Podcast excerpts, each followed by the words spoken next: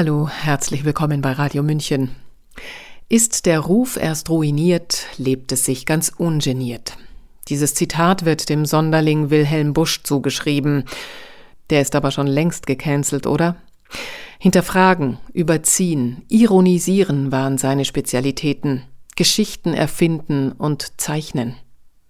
Heute wird weniger hinterfragt, weniger überzogen, weniger ironisiert, auch weniger geprügelt.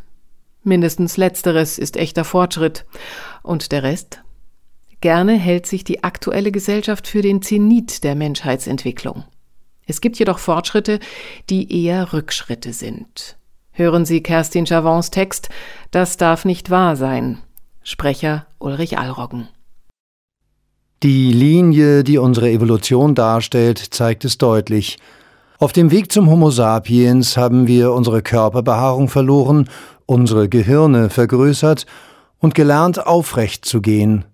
Kein Zweifel, es geht bergauf mit uns. Doch haben wir tatsächlich unsere Fähigkeiten verbessert? Können wir heute mehr als früher? Sind tatsächlich wir es, die sich weiterentwickelt haben und immer fortschrittlicher geworden sind? Oder ist es in Wirklichkeit nur die Technik? Die Erde ist rund und der Mensch hat sich aus dem Affen entwickelt.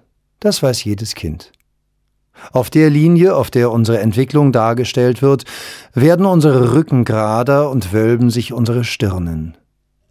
Trotz vieler Missing Links, unentdeckten fossilen Übergangsformen, die diese Theorie beweisen könnten, haben wir sie in unseren Köpfen abgespeichert. Wir zweifeln nicht daran, dass es sich tatsächlich so verhält. Das Universum ist aus einem Knall heraus entstanden, früher lebten wir kürzer und die Pyramiden wurden von Sklaven errichtet. Von sehr, sehr vielen Sklaven. Mit primitivstem Gerät, so heißt es, wurden tonnenschwere Steine über große Strecken durch die Wüste geschleppt. Allein der Bau der Cheops-Pyramide benötigte dabei mehr als 2,3 Millionen Steine, von denen jeder einzelne mindestens zweieinhalb Tonnen wiegt. Wollte man heute eine solche Pyramide errichten, so müssten alle Steinbrüche Europas daran mitarbeiten. Wie wurde dieses Wunder von Menschen vollbracht, die in Hütten aus Nilschlamm lebten? Das Papier war noch nicht erfunden und auch das Rad gab es noch nicht. Bis heute geben die Pyramiden viele Rätsel auf. 106 waren es, die sich wie eine Kette durch Ägypten zogen, die Steinblöcke dieser Pyramiden sind auf 0,2 Millimeter genau geschlagen. Nur eine Rasierklinge passt zwischen die Steinreihen. Auch bei den altägyptischen Mastabas, Grabbauten, die nur aus dem Sockel einer Pyramide bestehen, gleicht keiner der tonnenschweren Steine dem anderen. Millimetergenau sind sie ineinander gepasst. Die Winkel sind so genau geschnitten, dass man selbst mit lasergestützten Messapparaten nicht genauer hätte arbeiten können. Lange bevor die Kreiszahl Pi von anderen Kulturkreisen entdeckt wurde, haben die Ägypter mit ihr gearbeitet. Warum wurde so viel Energie, so viel Material, so viel Können für angebliche Grabbauten benutzt? Diese Frage wird die Menschheit wohl noch lange beschäftigen. Vielleicht wird das Geheimnis der Pyramiden niemals gelüftet werden. Im vierten Jahrhundert vor Christus ließ Alexander der Große das gesammelte Wissen der alten Ägypter zerstören.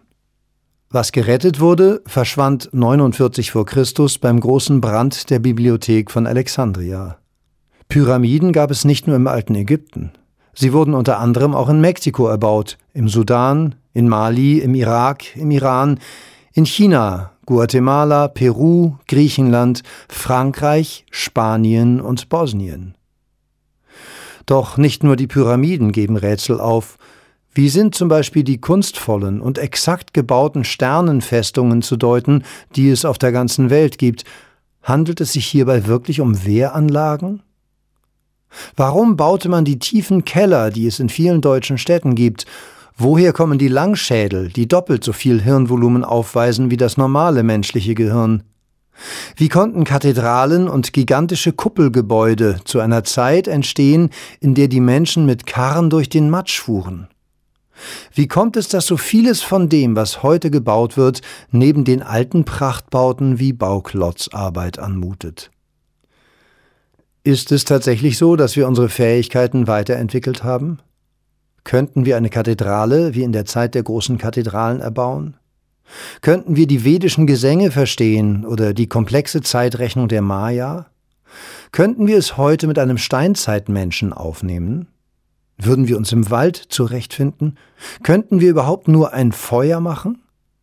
Könnten wir zum Mond fliegen? Heute kann die NASA Astronauten ins All schicken. Doch auch nach 50 Jahren Weiterentwicklung in der Raketen- und Computertechnologie gab es seit Apollo 17 keine bemannten Mondflüge mehr. Erst 2025 soll es wieder soweit sein. Seit 1972 wurden nur Schaufensterpuppen in die Mondumlaufbahn geschickt, die man jedoch mangels Technik nicht dort landen lassen kann, wo fünf Jahrzehnte zuvor Menschen Golf spielten und Auto fuhren. Auch fern der Erde bleiben zahlreiche Fragen offen.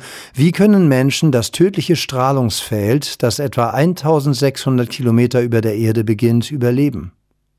Warum wurden nach Angaben der NASA alle Entwürfe vernichtet, die auf wundersame Weise im Jahr 1969 Menschen beim allerersten Versuch auf den Mond gebracht haben?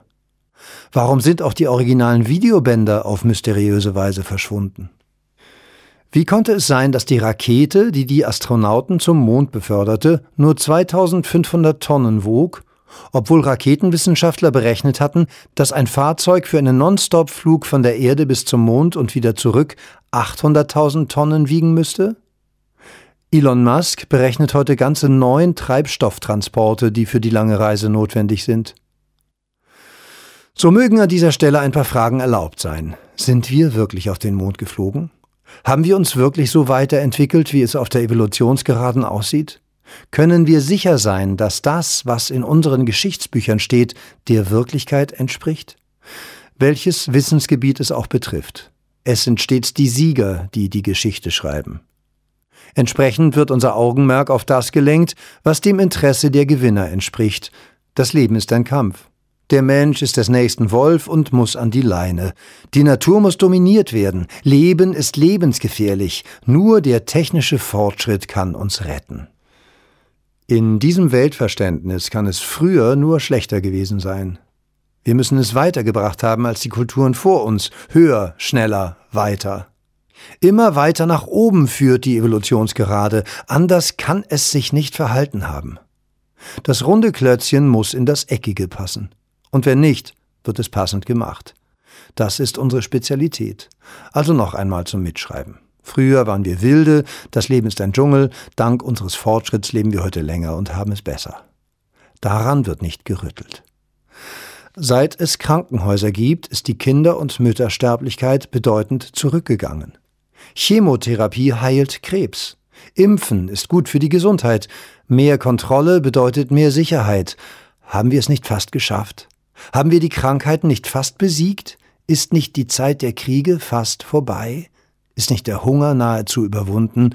Sind die Ungerechtigkeiten nicht fast schon ausgeglichen? Die Welt, wie wir sie vor Augen haben, ist technischer geworden, nicht menschlicher. Nicht der Mensch hat Fortschritte gemacht, sondern die Technik. Das Werkzeug ist zum Meister geworden. Eine Technik, die sich nach und nach den Menschen einverleibt und eine künstliche Intelligenz, die die menschliche zunehmend ersetzt, ist kein Weg nach oben, sondern nach ganz unten. Mögen wir in einzelnen Details Fortschritte gemacht haben, insgesamt haben wir es nicht. Denn wir haben die Zusammenhänge aus den Augen verloren. Die Operation ist gelungen, der Patient ist tot. Wir verdummen. Während ein Teil der Menschheit vor den Bildschirmen verblödet, wird ein anderer Teil zu Fachidioten herangezogen, die das Gesamte nicht mehr erkennen können. Unsere Fähigkeiten sind uns regelrecht abtrainiert worden. Als verantwortungsbewusst gelten heute die, die sich in die Verordnungen von oben fügen und sich freiwillig ihre Freiheiten und Rechte nehmen lassen. So gehen wir in Wirklichkeit immer gebeugter, konditioniert von einer Maschine, die darauf programmiert ist, das natürliche Leben vollständig zu verdrängen und damit auch den Menschen, wie er ursprünglich war. Dieser Entwicklung haben wir nicht viel entgegenzusetzen, es ist unmöglich, gegen die fortschreitende globale Zerstörung anzukämpfen. Doch wir haben etwas, was die Maschine nicht hat. Neugierde. Auch wenn sie uns bereits während der ersten Schuljahre aberzogen wird, Wir können sie jederzeit wieder zum Leben erwecken. Wir können uns zum Beispiel ein wenig Zeit nehmen, bevor wir vom Tisch wischen, was nicht unseren bisherigen Überzeugungen entspricht. Seien wir einmal so offen und tolerant gegenüber Querdenkern und Verschwörungstheoretikern wie gegenüber den Minderheiten, die gerade in sind. Fassen wir Mut und lassen wir uns triggern. Warum nervt es uns denn so, wenn jemand an die Tür unseres Gedankengebäudes klopft? Haben wir vielleicht auch schon gemerkt, dass etwas Grundlegendes nicht stimmt und wollen es nicht glauben? Dann wissen wir jetzt, dass wir nicht alleine sind. In den vergangenen Jahren sind es viele geworden, die an den Geschichten Zweifel haben, die uns erzählt werden. Wir müssen ja nicht gleich damit anfangen, uns für Innererde oder Atlantis zu interessieren. Beginnen wir mit der Frage, ob es vielleicht eine Macht gibt, die seit Jahrhunderten womöglich Jahrtausenden ein Interesse daran hat, uns zu erzählen, unser Heil läge im Dominieren des Natürlichen und in der Weiterentwicklung des Künstlichen. Lassen wir es zu, uns berühren zu lassen. Wundern wir uns. Halten wir die Unsicherheit einen Moment lang aus und schießen wir nicht auf den, der unser Denken in Frage stellt. Damit sind die Rätsel der Pyramiden, der Kathedralen und der Mondlandungen vielleicht nicht gelöst. Doch wir machen uns selbst etwas zum Geschenk, was uns von großem Nutzen ist und was keine Maschine kann. Die Möglichkeit, ein wenig offener zu werden, neugieriger, kreativer, menschlicher. Wir können noch etwas, was die Maschine nicht kann, für Überraschungen sorgen. Die Maschine ist berechenbar, der Mensch ist es nicht. Die Maschine ist von einem Programmierer abhängig, der Mensch nicht. Er kann alleine denken. Er kann fühlen und seinen Willen frei benutzen, wenn er ihn sich nicht ausreden lässt. So muss unsere Geschichte nicht in einer posthumanen Ära enden. Der Mensch kann sich erneut auf seine Fähigkeiten besinnen. Beginnen wir dort, wo wir sind, in einer Sackgasse. Hier geht es nicht weiter. So machen wir uns daran, eine neue Geschichte zu schreiben, in der nicht die Technik, sondern der Mensch im Mittelpunkt steht. Erinnern wir uns daran, was wir einmal konnten, Wer weiß, vielleicht finden wir heraus, dass unsere eigentliche Schöpferkraft nicht darin besteht, Werkzeuge zu erfinden, sondern uns unserer geistigen Kraft zu bedienen. Das war Kerstin Chavons Beitrag Das darf nicht wahr sein, gelesen von Ulrich Allroggen. Kerstin Chavon ist Autorin und Sprachlehrerin, sie lebt in Südfrankreich. Auf Deutsch erschienen sind bisher Die Waffen niederlegen, das Licht fließt dahin, wo es dunkel ist, Krankheit heilt, was wachsen will, muss Schalen abwerfen und der Königsweg. Mehr Informationen finden Sie auf ihrem Blog Bewusstsein im Wandel. Mein Name ist Eva Schmidt und ich sage Ihnen, es fühlt sich gut an, so ungeniert. Haben Sie einen schönen Tag und Abend. Ciao, Servus.